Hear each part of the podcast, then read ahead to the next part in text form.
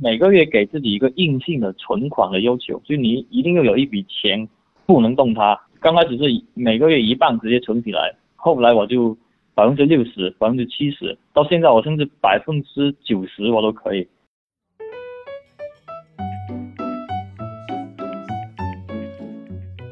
Hello，大家好，我是八零后的尾巴，关注商业财经，现在转行研究零零后的大东，欢迎收听后浪 FM，来后浪 FM 听年轻的声音。本栏目由三十六氪制作播出。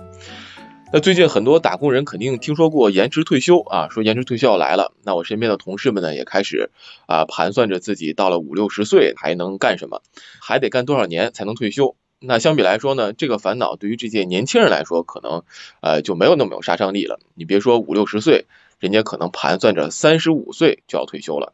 定下这个目标真不是说笑。如果我告诉你，如果成为 FIRE 族，每个人都有可能在三十五岁提前退休，你相信吗？真的有可能。那这期节目我们就来聊聊怎么做，你就有可能在三十五岁过上悠闲的退休生活，以及是不是每个人都适合做 FIRE 族，这里面到底有多少坑？那这期节目我们邀请到的嘉宾是一位九零后的创业者，FIRE 运动的实践者小新。来，先请小新和大家打个招呼。大家好，我是小新，一个即将退休的九零后。一个即将退休的九零后。就我们这期要聊的是 FIRE 嘛，可能大家对这个词还不是特别的熟悉。呃，它是 F I R E，就是那个火的那个单词的四个字母。对。它的意思是 Financial Independence。Retire early 的首字母意思就是财务独立，提早退休。就我理解，它一个比较简单的方法就是，你先存一大笔钱，然后存很长时间，存够这个钱之后，然后你每年就靠这个利息来生活，那你就可以退休了。那这是我的一个一个了解到的概念。想请小新就是聊一聊你对这个 FIRE 的定义是什么？呃，FIRE 呢，这项运动在国外确实像你说的那样，就是有一笔比较大的存款，然后通过吃它的利息去生活。但是呢，在中国的国情跟外面不太一样，所以本质上差不多，但是我们还是会做一些修改。而且呢，像 FIRE 运动，它其实不是像大家讲的那样财务自由，它其实有一点像，但是很大的本质上还是不同的。因为 FIRE 其实更多的像是财务独立，而不是财务自由。嗯，财务独立和财务自由有什么区别吗？那财务自由就像大家想的，呃，好几十亿啊，几百亿啊，反正是花不完。那财务独立呢，是你有一笔还算乐观的钱，然后又有相对乐观的被动收入，可以支撑你一个生活的一个状态，让你不用太累的去奔波、去拼命、去为生活打拼，可以说稍微安静下来，去感受一下生活的节奏。嗯，明白，明白。嗯，哎，那我就比较好奇，你现在是什么样的一个状态？因为我在啊知乎上认识你的，然后你的签名是呃做第一批三十五岁退休的九零后，你现在退休了吗？其实我现在的生活状态，嗯，其实还 OK，但是跟大家想象的有点不一样。我也想借这个机会跟大家解开这个误解，就是说真正的我们所谓的 FIRE 三十五岁退休的生活是什么样子。我现在的生活呢，就首先是。比较规律，比较健康，然后我每天有一到两个小时的时间是去做运动的，然后其他的几个小时我会做一些我觉得让我快乐的，然后有意义的事情，然后这些事情也不是只是说娱乐啊，打打游戏啊，还有一些是去拓展一下未来的一些可能性，就好比说我喜欢写书，那我想去写一下，看看我自己在这方面有没有什么成绩。反正就是去追求一些我觉得让自己有意义的事，然后最后一个呢是，其实我们 fire 族是有工作的，不是彻底把工作给抛掉了。我每天呢还是会有三个小时左右的时间在工作。大家可能以为啊 fire 啦就每天躺着玩游戏就行，然后钱源源不断的进来，其实不是。而且还有最后一个比较重要的，就是我每天还是又有两个小时时间左右去学习，学习一些。更多的是一些金融方面的一些知识，保持我自己有一种有一种好的状态，有一种进取心，不会说因为我现在 fire 了，所以我就慢慢的懒散了，消沉了。嗯，听你介绍说，其实现在是一种某种意义上退休生活，但是你每天还要工作，可能有三个小时的时间。哎，那这种就是每天要工作三个小时和兼职，他一天可能也要工作一段时间，这两者听起来好像是不是有一些相似或者是不同的地方？哦，对，是有些相似。其实说到底就是这样，我现在只有副业没有主业，我的主业就是过好生活，嗯，然后我副业呢就是做一些我喜欢的一些工作上的事情，然后也再增加一些收入。跟大家想象的完全不工作这个是不一样的，因为我们发尔族是有分几个种类的，嗯像我我选择的这种种类就是它是有工作的，只不过呢它是当做一个副业，然后自然又从容的一个状态来工作，而不是说很拼命、很很干、很九九六那样子。你说的这些分类大概都有一些什么样的分类啊？哦，fire 啊，它主要能够分为三种，第一种叫做肥 fire，就是肥胖的肥。为什么叫肥呢？首先，这种人他就是他的本金很大，他又有比较强的理财技能，比较厉害的被动收入，可以这样理解。他的生活确实是很不错，因为他本身的能力也不错。然后这种人就是比较随心所欲一点，只要不浪费，那基本上每天他的被动收入来满足他过得还不错的生活，那没问题。但它的难度也比较大。嗯那有肥就有瘦，另外一种叫做瘦 fire。瘦 fire 呢，它就是他的本金并不是很大，但是他花的很少，会奉行一些极简主义。我认识了很多瘦 fire 的人，他退休后是选择一种比较像田园生活的那种，他一个月可能就花个一千多两千，然后甚至有一些菜都是自己种的，让他觉得他那样子很开心，不用就为生活太于忙碌。嗯嗯嗯哦，还有最后一种就是我这种叫做咖啡师 fire。咖啡师呢，不是说退休后一定去做咖啡师，他只是一个比喻，就是说这种人呢，他退休之后呢，依旧会去做一份工作，但是他是以一种兼职或者副业的形式存在的。像我现在每天是工作两到三个小时，就是这样子，然后其他时间呢，我就会去做一些喜欢的事情，然后我们的本金，呃，一般就是我们零支出的二十五到三十倍，又有多一份副业的收入，然后再加上我们也奉行不要太浪费钱，当然也不用说太过于节约，就是说不要浪费钱，然后这样子一个状态来维持我们的生活，这种就说咖啡师 fire。哎，你在说你平时其实也是会花一点点时间在工作，你现在这个工作是什么样的状态啊？我的工作嘛，其实我本来是电子商务的，我是做淘宝的。然后我以前也很拼的啊，然后慢慢的就是我首先是掌握了一些行内的一些技巧，就是我现在对淘宝比我刚毕业的时候要理解的多。然后呢，也有一些积累下来一些资源，还有一些方法。所以我现在呢，就是维持继续有在维持我的淘宝店，但是这个淘宝店呢，它就是只希望它保持一个相对稳定的一个营收就行，然后我不想去扩张它，或者不想去升级它，保持这个状态呢，我每天就不用像以前扩张时期那样每天全心投入啊，然后非常打拼就不用。我现在的工作状态就是比较从容，也不会说太焦虑，以前是很焦虑的。所以就是我我比较好奇你现在这种工作和生活的状态，比如交织在一起，你会觉得现在生活是有一些和之前那种正常工作的时候那种阶段相比，有什么一些比较特别大的变化吗？呃，有有，首先第一个很明显就是健康问题。啊，健康，对对对，以前那种时候非常拼，然后身体长长期是处于一个亚健康的状态，然后那种情况是越来越不好，一年比一年不好。像大家说的，就是呃，像脱发啊、失眠啊、呃、上火、啊、长痘，或者是其他一些乱七八糟的病都有。啊从我呃算是 fire 之后呢，现在这些症状基本是没有。然后还有一个就是饮食的问题，咱们以前都随便啊随便叫一个外卖吃了，然后马上工作嘛。现在我就会去，有时候会自己做，自己做菜，我会讲究它的一些热量啊，然后少盐啊、少油啊这些，然后吃的。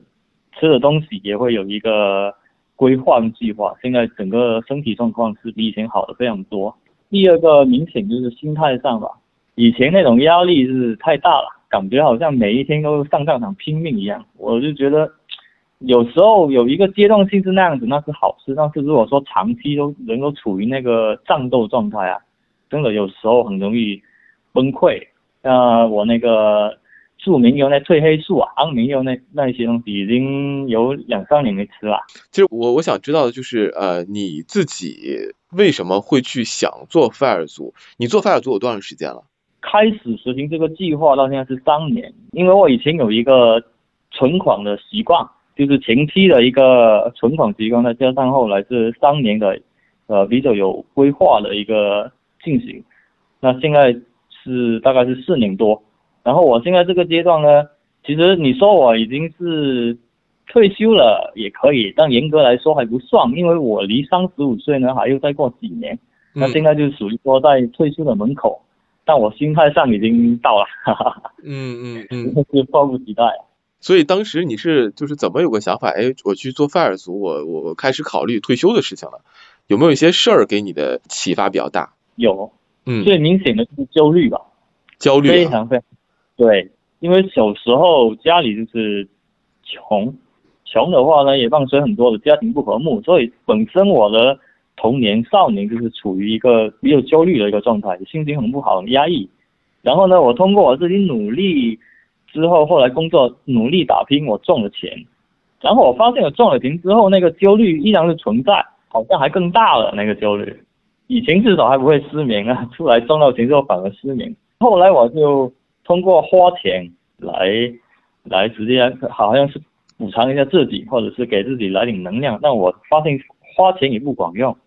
好像花了很多，有时候以前那个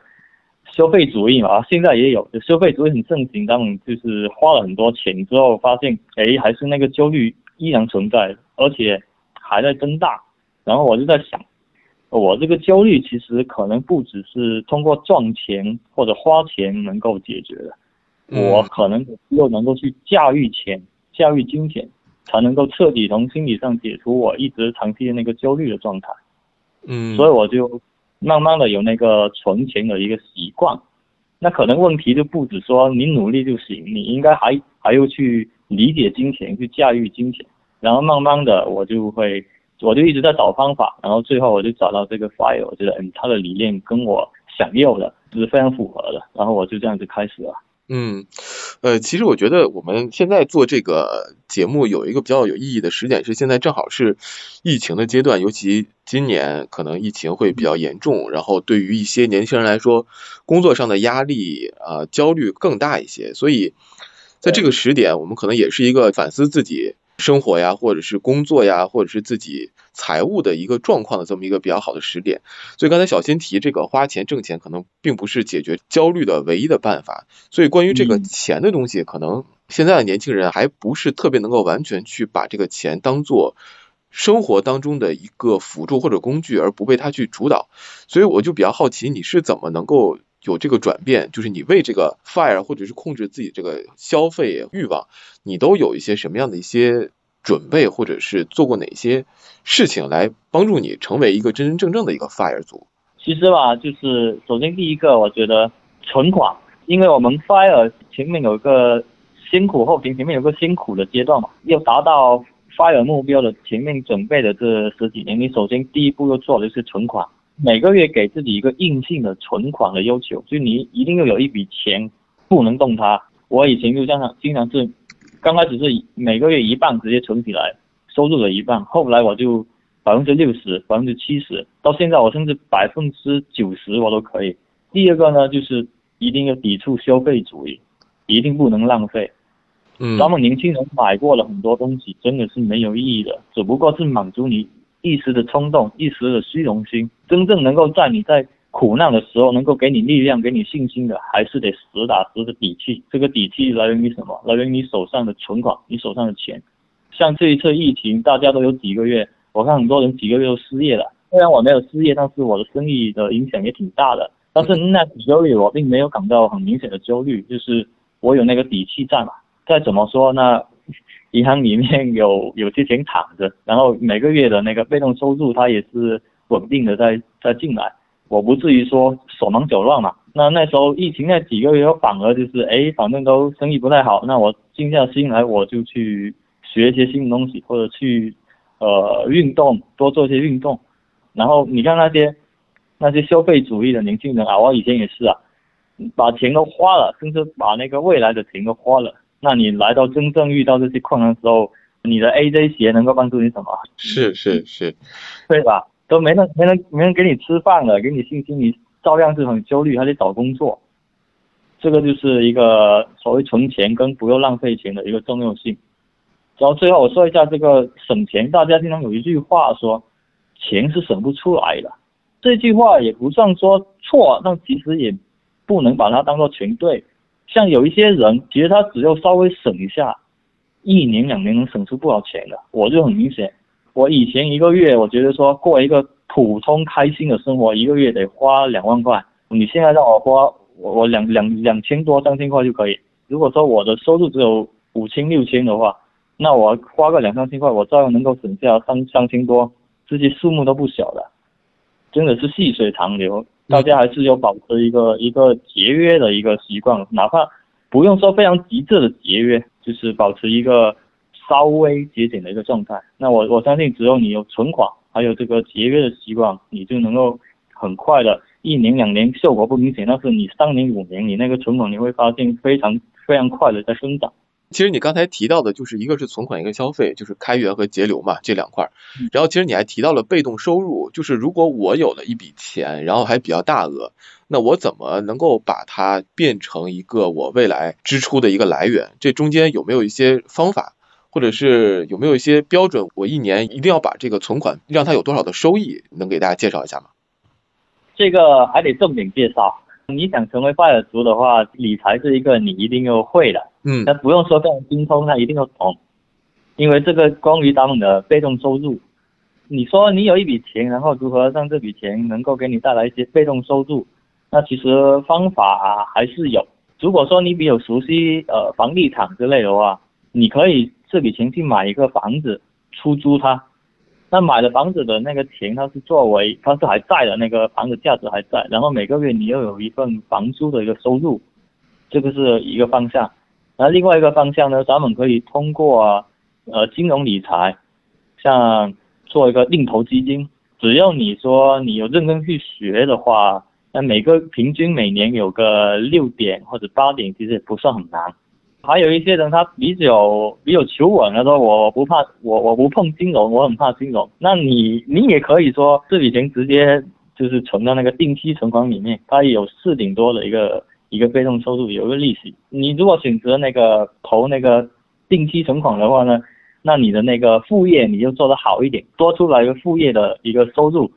然后再加上这个定期的一个利息，要保证你能够生活，那这也是一个方向。就是每个人可以做他擅长的事情，反正大概就是这几类。我看一些国外的对于 FIRE 族的一个介绍吧，然后百分之四是一个比较稳妥的一个水平线，就是你一年要花的这个开销是你所有的存款百分之四的收益能够 cover 住，然后可能就能够让你过上不用工作的那种退休生活。这样子，好比说你一年要花十万块，那你就除以百分之四，也就是乘以。二十五倍，那你就存够两百五十万，然后两百五十万每年的利息就有十万块给你生活。基础的公式是这样子，然后百分之四呢，我觉得在中国的话，它我个人是觉得也不太够，又稍微多一点，也不用多了很多。像我个人根据我自己的理解，根据咱们中国的国情，我是有做一个调整的，我是把这个百分之四呢，是把它调到百分之八左右。忽然想到一个问题啊，就是如果在收听的这些年轻人当中，有的人可能他家里其实并没有房子，呃，他在北京，然后他只能租房子。那如果对于没有房子的这些年轻人来说，他如果想去存这一笔钱，让他来去理财的话，那可能他如果再买一套房子之后，他就没有钱了，也没有办法通过这个房子，比如说租出去啊，然后作为一个收益的来源。对于这种在一线城市打拼，然后现在还在租房的阶段的年轻人。对于他们来说，有没有一个普遍适用的方法，能够帮助他们尽早的成为 FIRE 族？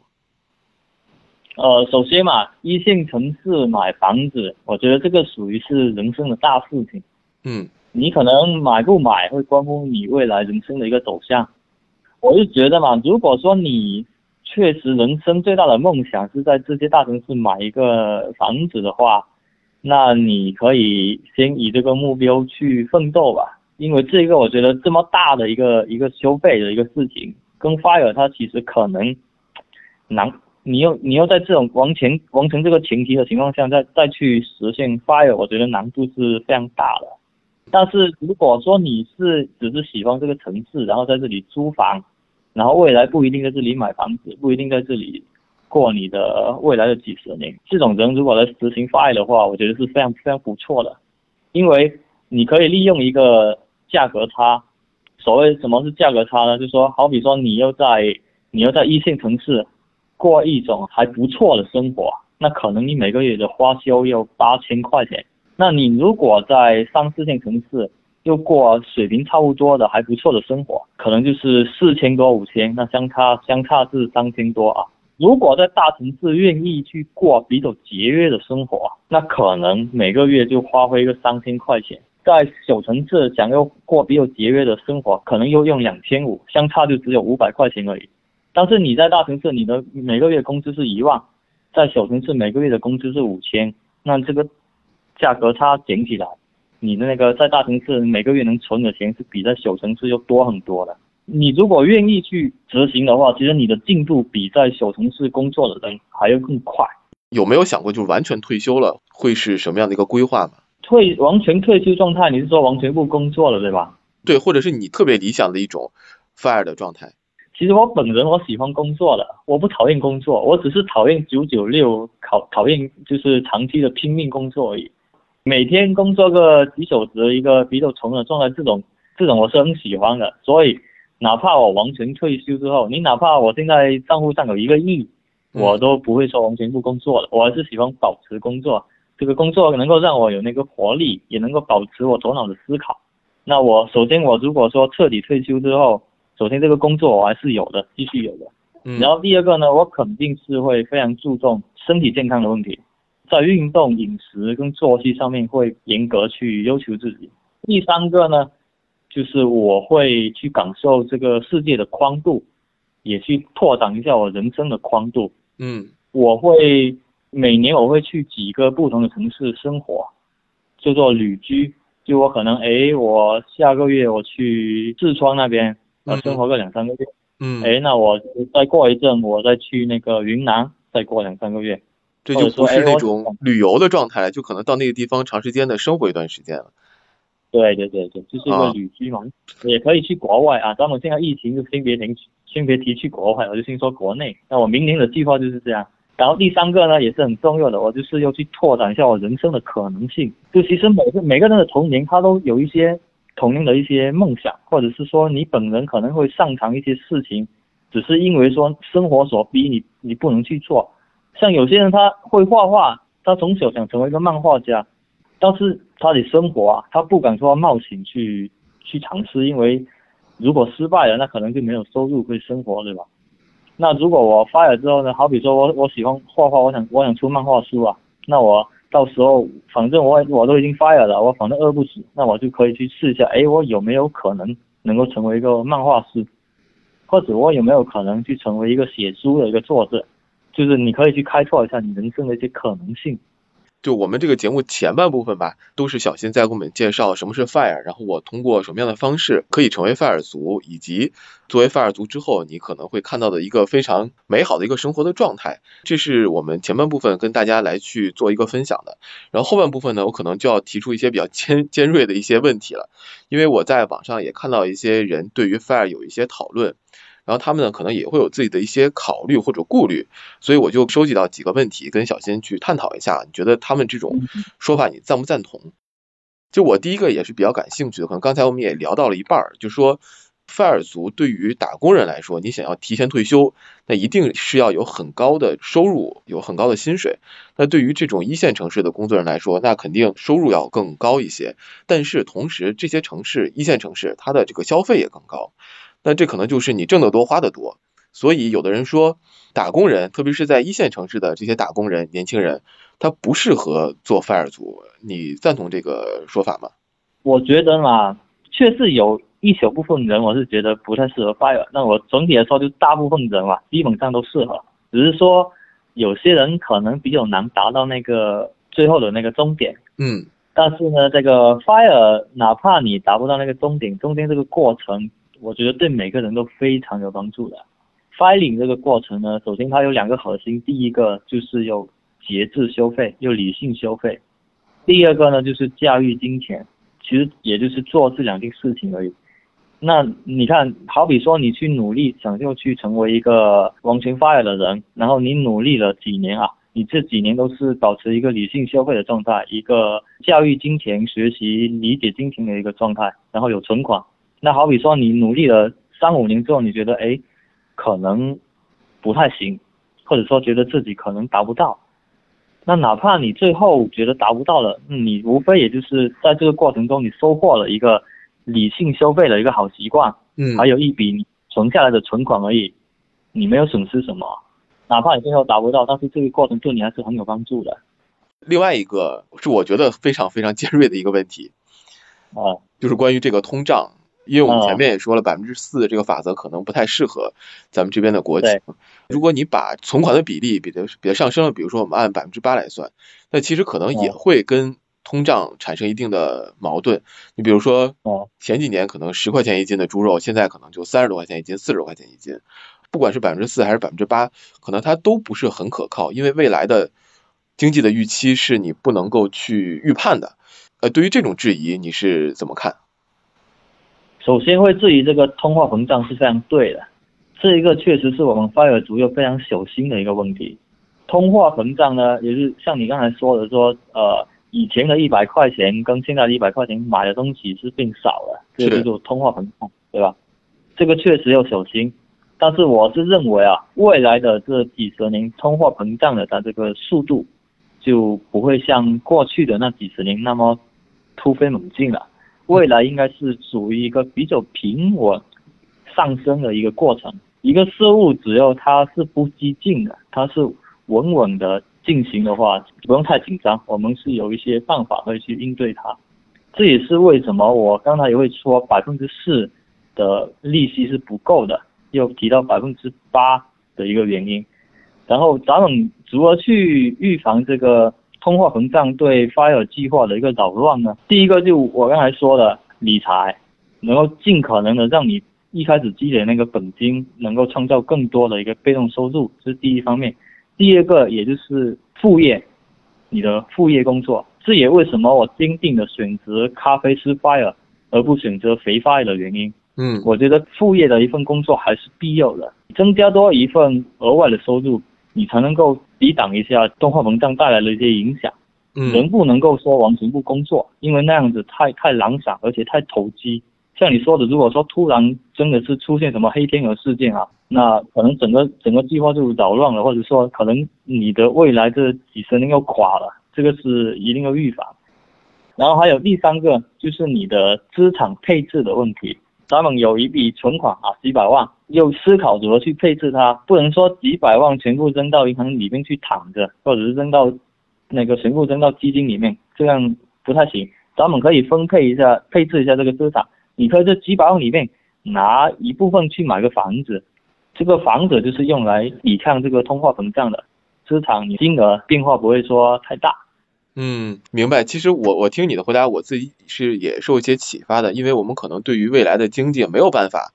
去做出一个特别特别准确的一个判断，可能经济学家都做不出来，就说未来未来二十年、三十年是怎么样个走势。我们可能做不到，我们能做到的就是用一些方法，像你说的理财、资产配置、保持工作这样的方法去对抗未来可能会产生的一些情况。其实我看大家对于菲尔族的一些质疑，还是更多的集中在对于未来不确定性上面的。对对。另外一个质疑是，我觉得也还是很有杀伤力的一个质疑，是说，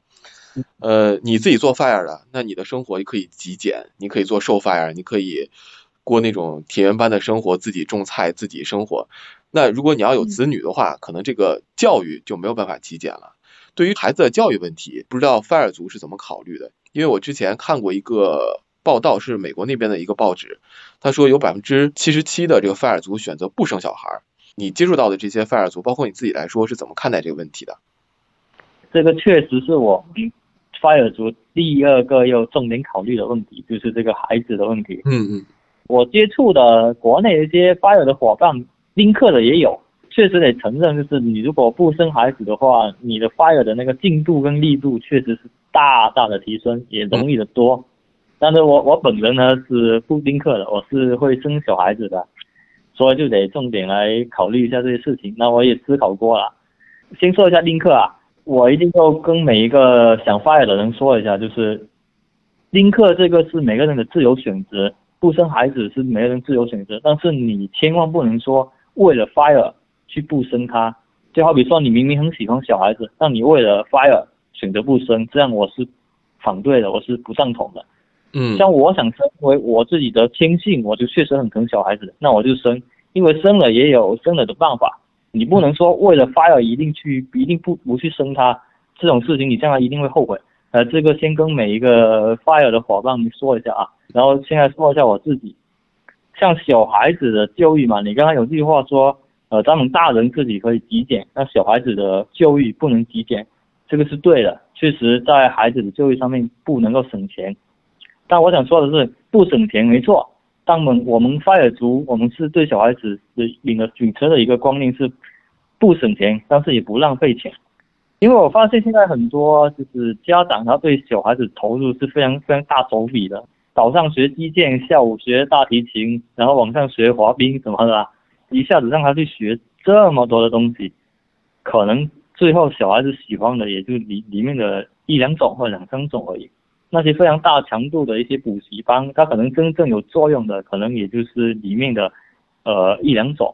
我们秉持不浪费的观念，就是说，我们养育小孩的时候，好比说兴趣班，我们会去观察他这小孩到底是喜欢什么，然后去尝试，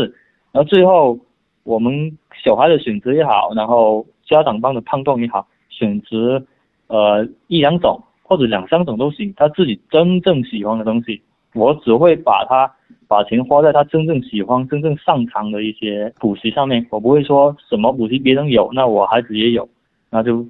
一大堆钱投进去，就我是不会这样做。然后第二个，我们作为发展组有一个优势，就是我们的时间比较多，然后我们精力也比较多，对小孩子的陪伴也好，嗯，教导也好，会比就是说不是发的人要多一些。那有些孩子的很多事情，其实有些我们家长可以亲力亲为自己教。像我我自己本人啊，我自己本人会呃会跳舞，然后也会画画，啊，那我就这两项技能我可以教他。呃，有些家长他会钢琴或者是会英语，那这些孩子的这这方面的启蒙也可以自己亲力亲为去教。那这个就是我们发展族的一个优势，就是说在投入上面不浪费，然后在自己亲力亲为的的事情上面我们加大一个力度，用这样来互相弥补。嗯，哎，我听你的介绍，其实我觉得费尔族是一群非常清醒的人。他如果做不到很清醒，他也没有办法去呃存下来很大一笔钱，然后对未来有个清晰的规划。所以对于孩子的这个教育来说，他可能也是选择一种呃更适合孩子，而不是用一种很堆砌啊或者攀比的心态来去对待孩子的这个教育。我觉得这个还是蛮好的。呃，fire 的过程当中，对他就是一种修炼嘛。呃，这是一个对，然后还有最后的一个质疑，这也是我我我比较关心的，就是呃，如果你退休了，那可能你就意味着没有这种五险一金和这种保险，那生大病怎么办？这个费用可能会很高，会不会就是出现那种就是因为一场病然后直接就返贫的这种状态？病这个不止我们发友族怕，我我觉得应该是每个人都怕了，对，全社会都怕。对对对对对，然后你你说病嘛，首先。咱们又看什么病啊？有一些病它是非常严重的，那非常严重的大病。那这种病呢是跟 fire 不是必必然关联的。不管你有没有 fire，你生这种病，遇到这种病，你都是没办法解决的。这个我觉得咱们作为一个一个人，咱们咱们都得坦然的去面对它。普通的大病啊，普通的大病，这种咱们就得靠保险了。像我们发展中你说的没有五险一金，呃，其实我们有有买四保的，然后不只要买四保，我们还是有配置的比较全的一些保险，像有重疾险啊、成家险啊，啊各种意外险，我们是有配置的，这个非常重要。这个我觉得不管是发尔族还是不是发尔族，保险一定要又用心去配置它，这个确实是能够预防未来如果人生一场普通的大病，会去扰去扰乱你的生活，所以这个就去。重视这个保险的问题。说完大病，他们说小病。说到小病这个，我觉得发尔族又有优势了。嗯，怎么说呢？像我刚才一直说，我们发尔族的生活是比较规律、比较健康的吧。嗯，然后像我每天都有是一到两个小时固定运动的时间，那他们可以理解为其实呃 fire 族的那个身体健康情况其实可能又比普通的人又好一点。这些小病嘛，我们会生的比较少。fire 族对于这些生病的，我看法就是这样子，就做好自己先健康生活、健康的运动饮食，然后遇到小病呢，我们遇得少；遇到普通的大病呢，我们保险解决。然后遇到非常严重的大病呢，我们就坦然面对，是这样。嗯嗯，呃，明白。其实前面的这些质疑，我觉得也是大家对于 fire 族的一个好奇，甚至可能会说不是特别了解，所以才会提出这样的一些想法。我觉得小新给解释的解蛮清楚的。然后呢，最后呢，也想请小新给大家提出一些建议嘛，因为可能听我们节目的人更多还是一些年轻人，他们还是在拼命的九九六，还是在工作。对于这些年轻人，呃，有没有什么劝谏他们的？一定不要做的一种错误的 fire 的形式。哦，错误的 fire 啊。嗯。嗯，错误的 fire 这个就是跟你刚才问的一个问题，说是不是每个人都适合？那我自己作为一个延伸嘛，啊，确实有一些人我觉得不适合去 fire，嗯，或者是说他不用去 fire 吧？怎么理解呢？像有一些人嘛说的那个 fire 退休啊，清闲生活有多好，但我没有觉得我现在的生活就多差呀。我现在每天虽然说我的工作时间比你多，你是三个小时，我我是九个小时，但是我每天还是感觉精力很充沛，我很有干劲。他的职业道路每天都在进步，我自己觉得我现在这种情况就很好，我也没有像你说的感觉到很焦虑什么的。那么这种人我就觉得，其实你就不用去 fire 了，为什么？因为其实你现在这种状况就是好的，我觉得适合 fire 的人呢，就是你有长期感觉到你很焦虑，长期有一种焦虑的状态，觉得说怎么人生变成这样子，这种人就要好好去思考一下 fire，因为 fire 我相信是对你非常有帮助的。那么如果有个有些人他是他我不焦虑啊，我每天九九六或者说每天工作八九个小时，我我很有干劲啊，那就不用了。你就大胆的去追求你的那个梦想就可以，嗯，不能说为了一时的懒惰去选择 fire，然后断送了你的前途。像有一些职职业道路，它是中间如果断层的话，就可能机会就这样没有了。那你在追求这个职业目标的这个过程，只要你没觉得说你很难受、你很痛苦、你很焦虑，那你就大胆的往前冲，不要说一时觉得像懒惰，然后去学了 fire，那这样我就觉得很可惜，因为你后面有个。更大的舞台在等你，所以你可以放心去冲。这个这种人就是我说的不太适合，或者说不用去 fire 的人，就这种。嗯，呃，在你的观察当中，你身边或者你自己有没有发现有哪些人特别适合去成为 fire 族？特别适合有。你如果其实你的收入还不错，你明明收入还不错，但是你又还是依然觉得很焦虑、很痛苦啊，这种人呢，我就觉得特别适合 fire，因为。这种人如果来实执行的话，效果是非常明显的。我就举一个我身边的一个例子，啊，有一位小伙伴，他其实每个月的收入是五五六万块钱，他每个月支出有时候是三四万，明明钱赚了很多，但是还是很不快乐，而且那个身材也走形啊，皮肿度啊，掉头发都有。我就觉得说，其实你这种生活，其实你稍微修改一下，稍微变一下，你是可以过得很好的。你明明你看每个月都五六五六万块钱，那你干嘛老是去花花很多钱去攀比，然后去去发泄，或者是所谓去交一些酒肉朋友，这个只是给你造成一些焦虑而已。就五六万块钱，你如果愿意说去去规律一下自己，就说不要去攀比，不要去虚荣，不要去发泄，而是自己关更关注自己的内心。像他这种人的话，他来实行达到那个 fire 的目标是非常快的。嗯，呃，我明白小新说的这个意思，就是我之前也知道一本书，可能 fire 组也比较比较比较了解，叫做《富足人生》，呃，要钱还是要命，它是一本就是美国那边的畅销书，它其实就比较反对这种消费主义。当然，我们这期节目并不是说来去反对消费主义啊，也有一些其他的一些正面的一些一些一些价值。就是他在书中提到过一句话，我觉得可以给大家作为一种判断我是要消费还是不要消费的一个标准。嗯，他是说，如果你一天能够挣两百美元，那你要去买一双一百美元的鞋子的时候，你要问一下自己一个问题，就是这双鞋是不是值得我这半天的生命？我觉得这个问题对于我们在去进行消费的时候，其实还蛮有借鉴的价值的吧。嗯，其实我自己一直的理念也是，消费主义我我认为是不好，太高强度的那个极简主义，我觉得也不好。咱们这个社会它是需要流通的嘛，还是有一些经济是需要活力的。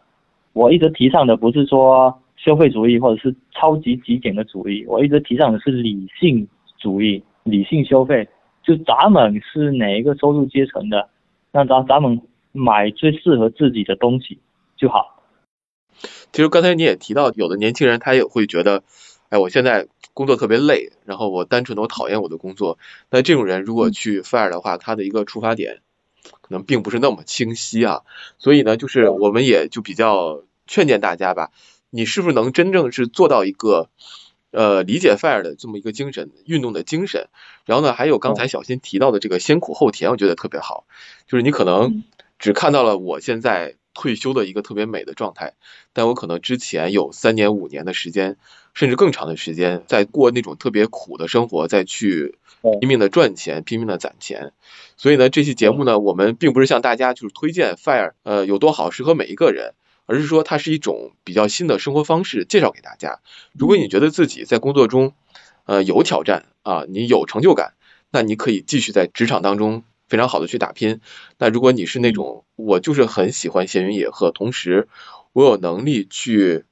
呃约束自己，让自己能够早日实现财务独立，那你也可以尝试一下。啊，做 fire 的一个生活，毕竟刚才小新提到，如果你失败了也没有什么，剩下给你的可能是那种特别好的一种理财的习惯、消费的习惯，还有可能一大部分的这个收入啊存款。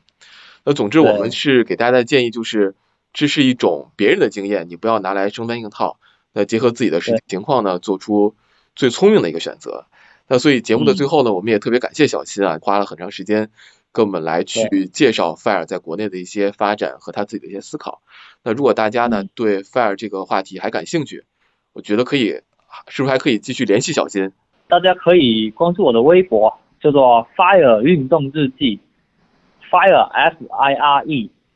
运动日记可以关注我，我会在上面分享我 Fire 的一些心得，我的经历。嗯，好嘞，那我们的节目呢也会持续关注年轻人的各种动态。这期节目差不多就这样了，来后浪 FM 听年轻的声音，我们下期见。